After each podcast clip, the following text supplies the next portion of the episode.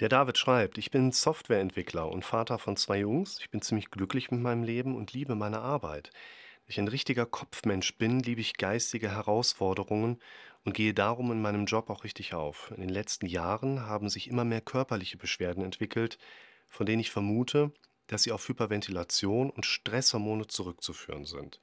Am stärksten tritt das bei spannenden Gesprächen oder ganz zuverlässig immer bei der Arbeit auf. Sobald ich morgens mit der Arbeit beginne, steigt meine Atemrate von 6 bis 7 in Ruhe auf über 20 Atemzüge pro Minute und mein CO2 sinkt von 41 bis 43 Millimeter Hg auf teilweise unter 30. Das ist der Partialdruck, den er hier beschreibt. Ich habe das Gefühl, bei der Arbeit in einem Adrenalinrausch zu sein.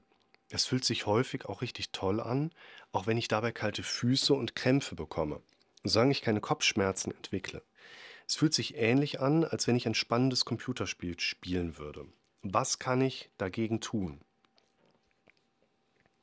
Zunächst einmal sollte gesagt sein, dass hier eine Prinzip Introspektionsfähigkeit bei einem Menschen vorliegt, was ja viele von uns irgendwann mitbekommen, dass man halt ziemlich viel, ziemlich stark einfach so in sich hineinschauen und horchen kann und dann auch ziemlich viele Dinge mit der Zeit einfach mitbekommen kann.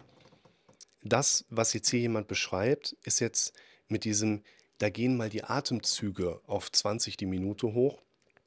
Etwas, wo man natürlich auch nicht eine tiefgreifende Diagnostik jetzt gerade hat und man sieht jetzt nicht, was passiert da über den Zeitverlauf von 30 Minuten, sondern hier schreibt ja jemand, dann geht die AF von 6 bis 7 auf 20. Es gibt Situationen, ich komme auf den Berg, bin auf 2,8 und kriege mit,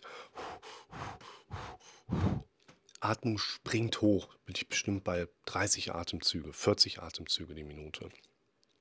In meinem Kopf ist dann aber der erste Gedanke da, ist ja auch normal, du bist ja gerade in der Höhe, dein Körper muss einfach gerade ziehen, weil du bist es nicht gewohnt. Alles klar. Haken dahinter, Ding ist geritzt. Es sind Sensationen, die auftreten, die möglicherweise einen physiologischen Hintergrund haben. Also die Höhe oder die Anstrengung, mit den Skiern in die Bergstation dann aufgefahren zu sein. Und dieser Hintergrund, die physiologische Logik, könnte man sagen, zu sehen, die fehlt mir hier jetzt gerade. Da die Atemfrequenz aber im Automatismus durch unser eigenes Gehirn ja gesteuert ist, würde ich hier wahrscheinlich auch erstmal davon ausgehen, das wird schon irgendeinen gesunden Hintergrund haben, warum dein Körper das in dem Moment macht. Das geht dich ja eigentlich gar nichts an. Du kriegst zwar mit, dass du so atmest, aber das geht dich doch eigentlich gar nichts an, so nach dem Motto. Weil unser Bewusstsein ist ja nicht unbedingt an die Automatismen geknüpft, dass wir verstehen oder mitbekommen, warum da in unserem Körper gerade was abläuft. Und wahrscheinlich wird es beim David auch einen Hintergrund geben, der dazu führt, dass die Atemfrequenz mal so hoch springt und wir wahrscheinlich auch sagen können, das ist ja nicht über 30 Minuten, sondern mal, und der ist besonders gut darin, das mitzubekommen, wo ich mir zum Beispiel auch die Frage stelle, wie misst er seinen eigenen CO2-Spiegel? Das ist natürlich auch nochmal etwas aufwendiger, als zum Beispiel den SPO2 zu messen, also den Sauerstoffpartialdruck. Da gibt es ja die Fingerklipse für, das ist ja sehr weit verbreitet mittlerweile. Aber hier der ähm, CO2-Spiegel, der dann absinkt, spricht astrein für eine Hyperventilation in dem Moment. Das heißt nicht, dass der unbedingt in einer Hyperventilationstätanie in der Maximalphase ist, aber diese beschleunigte Atmung geht eben durch das schnellere Austauschen der Gase, CO2 wird ja verstärkt abgeatmet, macht das erstmal soweit Sinn. Was ich hier jetzt natürlich gerade für euch auch mitgeben möchte, ist die abschließende Frage vom David, die da lauten, was kann ich dagegen tun? Und da ging mir beim Lesen der Nachricht etwas durch den Kopf, wo ich dachte, hm, da könnte man doch eigentlich mal schön das Löwenbild mit zu reinwerfen.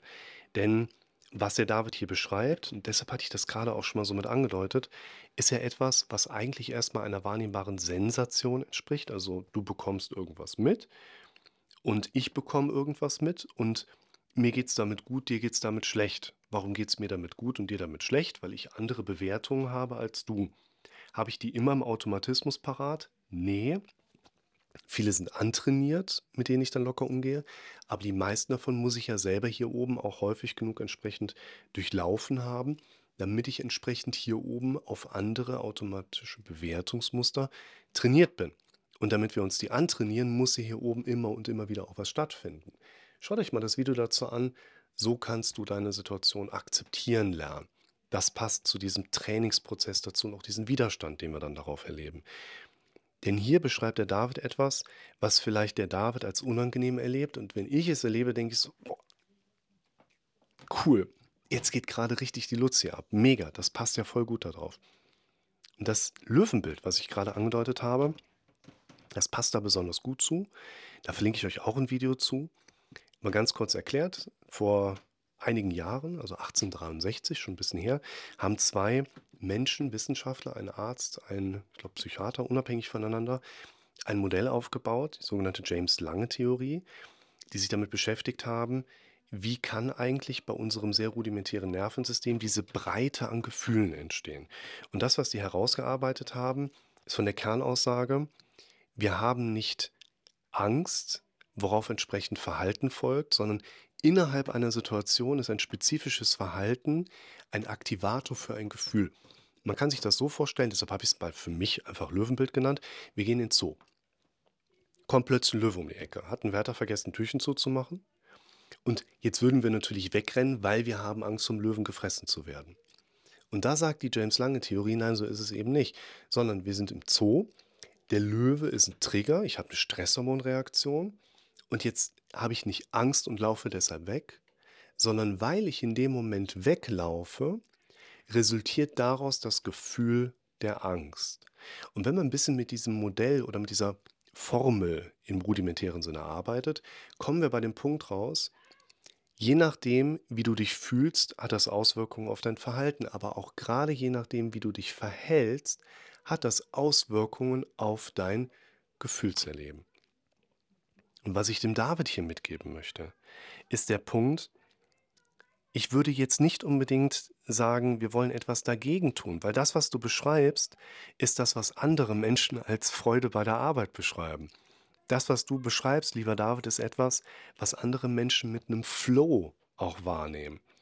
Das, was du beschreibst, ist etwas, wo Menschen nach 40 Minuten dauerkardiogener Belastung einen sogenannten Runners High erleben. Also eigentlich ist das ein Zustand, der von anderen Menschen sogar als erstrebenswert betrachtet wird. Und die Bewertung, die von uns aber quasi oder unserem Gehirn angeboten wird und noch dazwischen steht, ist eigentlich so dieser Scheideweg. Nehme ich es als Belastung wahr oder nehme ich es als, ja. Und was ich hier sagen würde, vielleicht solltest du mal nicht versuchen, etwas gegen dein Symptom zu tun, sondern du solltest mal versuchen, das im Sinne des Löwenbilds mal mit einem anderen Verhalten wahrzunehmen. Ich komme auf den Berg hoch, komme ins Schlaufen, nix, oh, geil, mein Körper wird gerade mal richtig wieder gefordert. Du hast den Körper, den du brauchst. Und wenn du einen Körper brauchst, der auf 2800 Metern auch Leistung performen kann, dann werden da entsprechende Symptome auch als Betriebswärme mit einhergehen. Und deshalb hier, je nachdem, wie du dich verhältst, fühlst du dich auch. Und ich würde sagen, wir sollten nichts gegen die Symptome tun, sondern so tun, als ja, auf Verhaltensebene, Powerposen. Denn, und das würde ich gerade abschließend noch mit dazugeben, die Stresshormonausschüttung, die zum Beispiel auch sowas hier bedingt, ist in den angstauslösenden Situationen die gleiche chemische Grundlage, wie wenn du in der Achterbahn sitzt. In der einen Situation bist du vielleicht ja? Auf der Achterbahn. Und das macht den entscheidenden Unterschied.